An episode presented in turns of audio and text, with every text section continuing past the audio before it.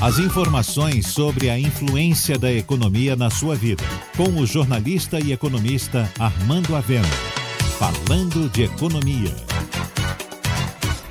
Esta semana, o empresário Salim Matar abandonou o cargo de secretário da desestatização e deixou o governo afirmando que a privatização não está andando.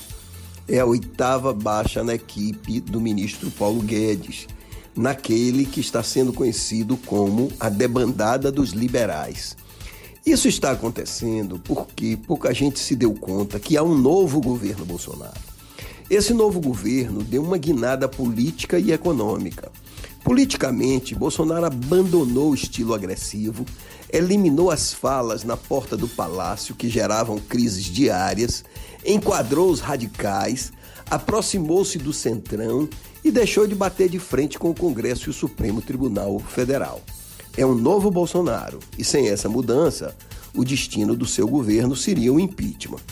No âmbito econômico, a mudança é maior ainda. Sai o arauto do liberalismo e entra o verdadeiro Bolsonaro, que sempre foi contra as privatizações e sempre defendeu um Estado nacionalista e forte.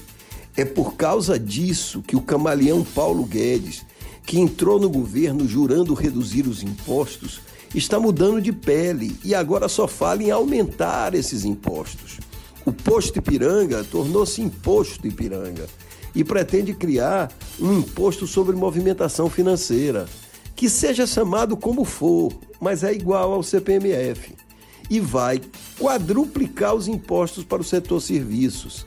Guedes descobriu que o setor serviços gera 70% do PIB brasileiro e pôs o olho grande nele, sem se lembrar que esse setor é composto de micro e pequenas empresas que não vão resistir a esse aumento brutal.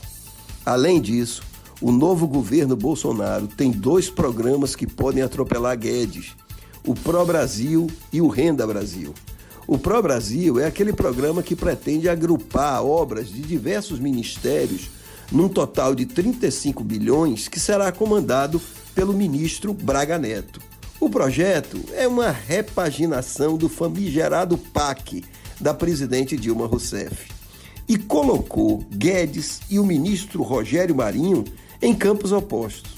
O outro projeto é o Renda Brasil, programa que Bolsonaro e sua equipe pretendem fazer surgir do auxílio emergencial da pandemia, englobando o atual Bolsa Família. O problema é que tanto o Renda Brasil quanto o Pro Brasil estão sendo montados com base em aumento de impostos e descumprimento do teto de gastos.